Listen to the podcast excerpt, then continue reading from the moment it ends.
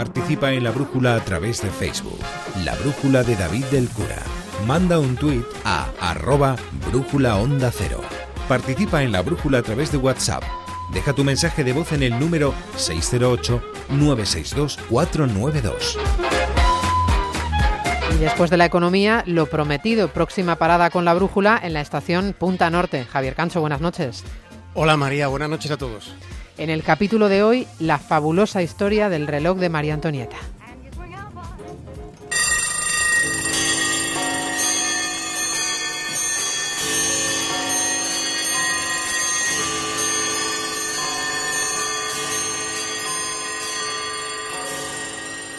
Ocupémonos un instante de la ciencia de medir el tiempo. Pensemos en que civilizaciones como los incas o los mayas ya tuvieron astrónomos formidables que desarrollaron el cálculo del tiempo con tanta precisión que causa asombro. Por ejemplo, el calendario maya es tan exacto como el actual. Disponían de un amplio conocimiento de los fenómenos naturales, de los eclipses, de los cambios de estación, de las fases de la luna o incluso de los movimientos de Venus. En el caso de Venus con un margen de error mínimo y lo conseguían sin instrumentos ópticos de ninguna clase. Pero al margen de lo que hayan hecho nuestros antepasados para tratar de calibrar el tiempo, estamos ocupándonos a esta hora de la noche en la brújula de uno de los misterios más profundos del universo. Por algún motivo que se desconoce, el tiempo es como una flecha que siempre apunta hacia el futuro, siempre. Desde Punta Norte ya hemos reparado alguna vez en que podemos movernos por el espacio pero no podemos movernos por el tiempo. Es el tiempo el que palpita dentro de nosotros. Respiramos, por ejemplo, 16 veces por minuto. Pero ocurre que por mucho que intentemos medirlo, con el tiempo todo resulta relativo. La teoría especial de Einstein reveló que si un gemelo pasara su vida viajando en una nave espacial a velocidades cercanas a la velocidad de la luz, cuando regresara a la Tierra sería mucho más joven que el hermano que quedó aquí. El tiempo absoluto no existe, cada persona posee el suyo dependiendo de dónde esté y de cómo se mueva. Durante los próximos minutos vamos a contar el tiempo de una época en la que se construyó un reloj único, el reloj de María Antonieta. Del tiempo podríamos decir que es una abstracción no se puede ver, no se puede oír, no se puede tocar, ni oler, ni siquiera saltar. Los relojes son un ingenio humano para tratar de seguir su estela, para tratar de calibrarlo. Y en esa tarea llevamos mucho tiempo. En los comienzos de la relojería mecánica fue Inglaterra la que estuvo en la vanguardia. Así fue hasta que llegó a París un tipo llamado Abraham Louis Breguet, esto fue en el año 1775. Su talento fue tan influyente, tan determinante, que antes de cumplir los 45 años ya era considerado el mejor relojero del mundo. Tanto tiempo después de que haya muerto, Monsieur Breguet, a día de hoy, sigue recibiendo esa consideración.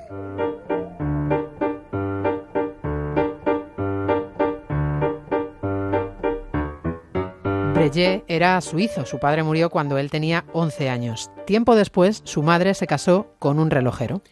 Breguet fue aprendiz de su padrastro. Después de un año de formación ya se manejaba con soltura con los engranajes, ya controlaba los mecanismos de escape, que son un dispositivo que convierte el movimiento rotacional continuo en uno oscilatorio. Ese mecanismo es el resorte del sonido del tic-tac, tic-tac de los relojes. Al muchacho le vieron talento para el oficio de modo que le enviaron a París, y así fue como llegó por primera vez a la capital de Francia. Llegó para aprender todo lo que se sabía sobre el llamado fenómeno de las complicaciones. Ese es el ámbito de todo lo demás que no sea la función básica de marcar las horas y los minutos. Pero claro, para adentrarse en el terreno de las complicaciones hacía falta una comprensión más profunda del tiempo. Con el paso del tiempo, Breguet estableció su propio taller en el llamado Muelle del Reloj de París. Su taller fue un centro de innovaciones. Su primer invento fue el reloj perpetuo, al que no hacía falta darle cuerda porque aprovechaba la energía del movimiento de quien lo usaba. Ese aparato era, en 1780, era algo parecido a lo que será el iPhone 8 en 2017. Digo parecido porque entonces ese reloj resultaba incluso más inaccesible que el teléfono este del que he hablado solo al alcance del magma de riqueza, vanidad y ostentación que había en el entorno del Palacio de Versalles. La vida de la corte transcurría en una extravagante obsesión por el lujo. Había sobredosis de oro entre bordados y tules. Es posible que haya pocos lugares en el mundo tan minuciosos en sofisticación decorativa como la Galería de los Espejos, esa que está frente a los jardines versallescos. Y resultaba que todo este apogeo de lo fastuoso en la, en la aristocracia francesa habían depositado los integrantes de, de este magma de lujo, había depositado su mirada, sus ojos en el taller de Monsieur Breillet. Un día el relojero recibió un encargo especial que podemos considerar único. Ese encargo, en el registro de trabajo del taller de Breillet, fue reseñado como la Comisión 160. En la corte se hablaba de un fabuloso reloj para una reina fabulosa. El encargo comportaba que el ingenio, más allá de la precisión del, segundo, dispusiera de un termómetro, por ejemplo, y de todo el surtido de accesorios, digamos de aplicaciones que se conocían en aquel momento. Pero además todas las partes, las externas y las internas del reloj, debían ser de zafiro. Había de resultar un ejercicio pletórico de preciosismo. No había límite de tiempo para terminarlo ni límite de dinero para fabricarlo. Lo que tampoco aparecía en la Comisión 160 es quién había hecho ese encargo. Ese trasfondo sigue siendo a día de hoy un misterio, aunque, como no, hay teorías.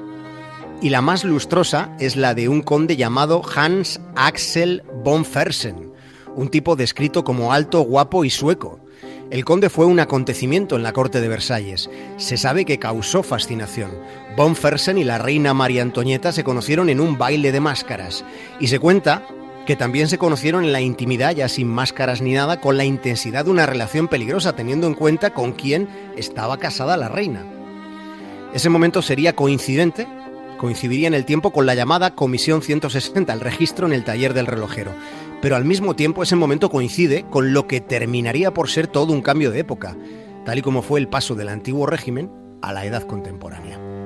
En Versalles vivían unas 20.000 personas, incluyendo la familia real, los cortesanos, el personal de cocina, limpieza o caballerizas. Versalles era un micromundo que estaba rodeado de inmundicia.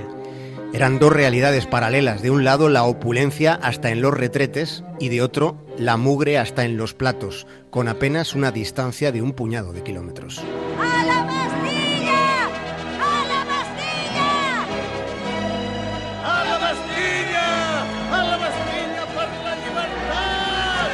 Fue en julio de 1789. Una multitud furiosa tomaba la Bastilla. La cabeza del gobernador fue paseada en una pica por las calles de París. Había comenzado la Revolución Francesa.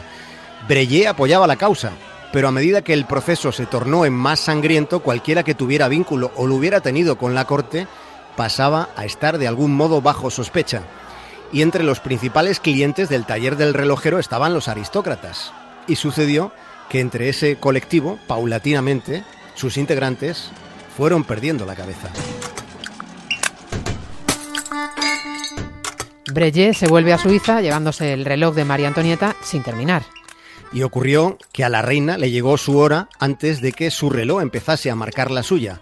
A las 12 y 15 minutos del 16 de octubre de 1793 resultó que la cabeza de María Antonieta rodó en la Plaza de la Revolución. Dos años después, el relojero Breillet regresaba a París, retornaba cargado de ideas, nuevos conceptos en una nueva corte, la de Napoleón Bonaparte. Breillet seguía teniendo fama de ser el mejor relojero del mundo. Le dieron la Legión de Honor. Y le encargaron un reloj para Caroline Murat. A la reina de Nápoles le hizo un brazalete de pelo y oro para que lo llevara en su antebrazo. Ese fue el primer reloj de pulsera de toda la historia. Messi Breillet muere en 1823 sin haber acabado su obra maestra. El tiempo no se detiene, como hemos dicho, como saben ustedes, ni siquiera para quien es capaz de calcularlo. La pieza María Antonieta, que había perfeccionado durante 45 años, al final fue terminada casi un lustro después por su hijo, un lustro después del fallecimiento de Breillet. Lo acabó el último día de 1827. Su primer dueño fue el marqués de Lagroix. En 1917, tiempo después, lo adquiere el industrial británico David Salomons. En plan muy fetichista, Salomons dijo que llevar el reloj de Breillet es sentir que cargas el cerebro de un genio en tu bolsillo. Muerto Salomons, su hija alivió semejante carga donando el reloj de María Antonieta a un museo judío en Israel. De allí levantando la caja de cristal que lo preservaba fue robado en 1983. Fue en la medianoche de un 15 de abril cuando un tipo delgado vestido de negro y con un guante blanco se fumó unos cigarrillos delante del reloj más famoso del mundo hasta que lo birló, antes de irse con una pieza valorada en millones y millones. Ese ladrón se llamaba Maman Diller. Murió en 2004 y fue su esposa la que contrató un abogado para organizar la devolución. Ahora ese reloj marca las horas en una habitación de alta seguridad donde el tiempo pasa al mismo ritmo que donde ustedes se encuentran en este momento, salvo que estén viajando a una velocidad próxima a la velocidad de la luz.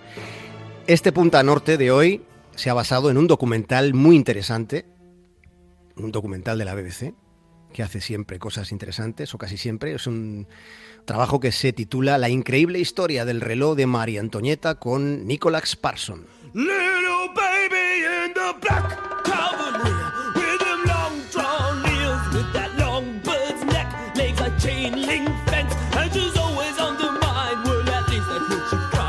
Hasta mañana, Javier Cancho. Hasta mañana, María. Un abrazo.